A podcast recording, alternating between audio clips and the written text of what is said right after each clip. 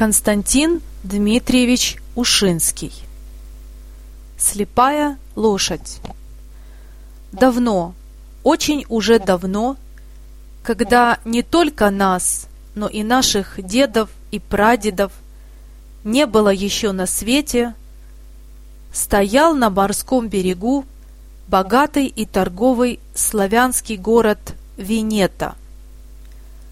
А в этом городе жил богатый купец Усидом, корабли которого, нагруженные дорогими товарами, плавали по далеким морям.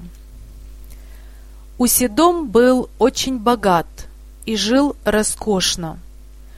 Может быть, и самое прозвание Усидома или Все дома получил он от того, что в его доме было решительно все, что только можно было найти хорошего и дорогого в то время.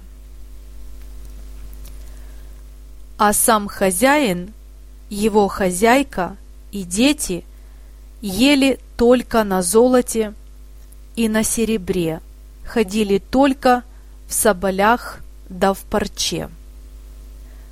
В конюшне у Седома было много отличных лошадей. Но ни в Уседомовой конюшне, ни во всей Венете не было коня быстрее и красивее «Догони ветра». Так прозвал Уседом свою любимую верховую лошадь за быстроту ее ног. Никто не смел садиться на догони ветра, кроме самого хозяина. И хозяин никогда не ездил верхом ни на другой какой лошади. Случилось купцу в одну из своих поездок по торговым делам, возвращаясь в Венету, проезжать на своем любимом коне через большой и темный лес. Дело было под вечер, лес был страшно темен и густ, ветер качал верхушки угрюмых сосен, купец ехал один-одинешенек и шагом, сберегая своего любимого коня, который устал от дальней поездки. Вдруг из-за кустов, будто из-под земли, выскочило шестеро плечистых молодцев со зверскими лицами, в мохнатых шапках, с рогатинами, топорами и ножами в руках. Трое были на лошадях, трое пешком. И два разбойника уже схватили было лошадь купца за узду. Не видать бы богатому Уседому своей родимой Венеты, если бы под ним был другой какой-нибудь конь, а не догони ветер. Почуяв на узде чужую руку, конь рванулся вперед, своею широкою сильною грудью опрокинул на землю двух дерзких злодеев, державших его за узду, смял под ногами третьего, который, махая рогатиной, забегал вперед и хотел было преградить ему дорогу, и помчался, как вихрь. Конные разбойники пустились в догонку. Лошади у них были тоже добрые, но куда же им догнать у коня? Догони ветер несмотря на свою усталость, чуя погоню, мчался, как стрела, пущенная из туго натянутого лука, и далеко оставил за собою разъяренных злодеев. Через полчаса Уседом уже въезжал в родимую Венету на своем добром коне, с которого пена клочьями валилась на землю. Слезая с лошади, бока которой от усталости подымались высоко, купец тут же, трепля догони ветра по взмыленной шее, торжественно обещал, чтобы с ним не случилось никогда не продавать и не дарить никому своего верного коня, не прогонять его, как бы он ни состарился, и ежедневно до самой смерти отпускать коню по три меры лучшего овса. Но, поторопившись к жене и детям, Усидом не присмотрел сам за лошадью, а ленивый работник не выводил измученного коня как следует, не дал ему совершенно остыть и напоил раньше времени. С тех самых пор догони ветер и начал хворать, хилеть, ослабел на ноги и, наконец, ослеп. Купец очень горевал и с полгода верно соблюдал свое обещание. Слепой конь стоял по-прежнему на конюшне, и ему ежедневно отпускалось по три меры овсам. Уседом потом купил себе другую верховую лошадь, и через полгода ему показалось слишком нерасчетливо – давать слепой, никуда не годной лошади по три меры овса. И он велел отпускать две. Еще прошло полгода. Слепой конь был еще молод, приходилось его кормить долго, и ему стали отпускать по одной мере.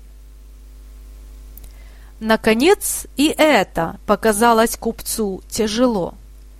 И он велел снять с догони ветра узду и выгнать его за ворота, чтобы не занимал напрасно место в конюшне. Слепого коня работники выпроводили со двора палкой, так как он упирался и не шел.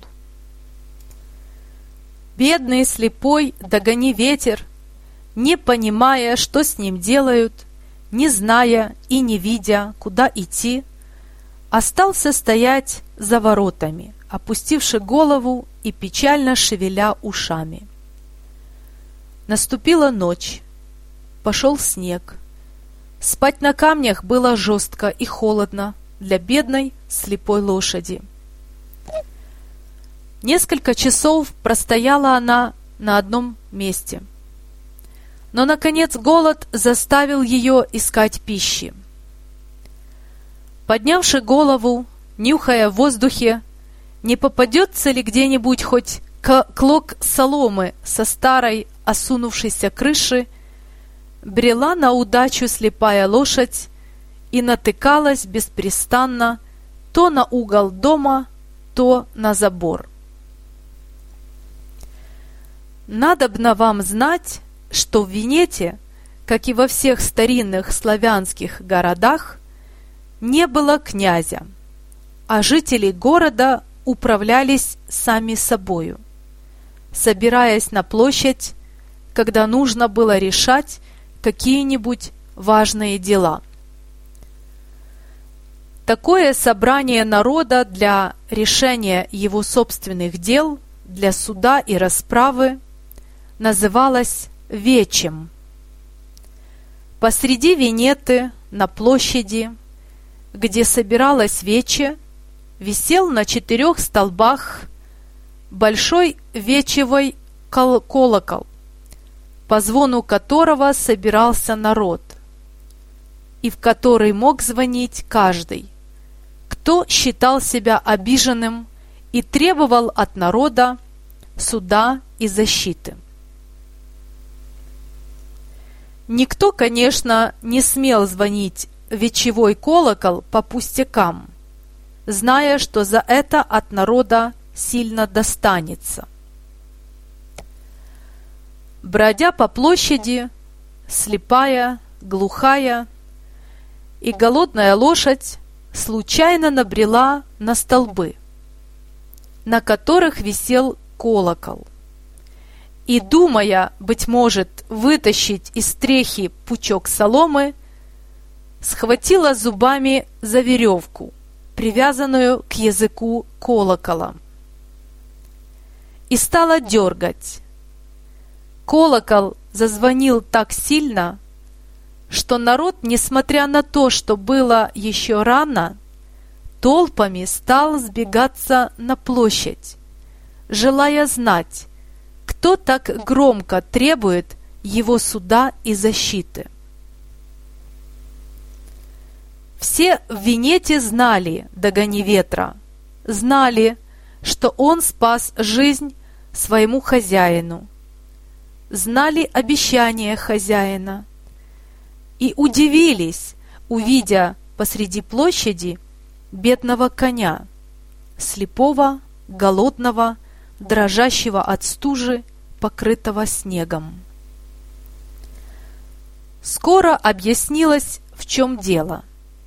И когда народ узнал, что богатый Уседом выгнал из дому слепую лошадь, спасшую ему жизнь, то единодушно решил, что Догони ветер имел полное право звонить в вечевой колокол. Потребовали на площадь неблагодарного купца и, несмотря на его оправдание, приказали ему содержать лошадь по-прежнему и кормить ее до самой ее смерти. Особый человек приставлен был смотреть за исполнением приговора, а самый приговор был вырезан на камне, поставленном в память этого события на Вечевой площади. Конец сказки.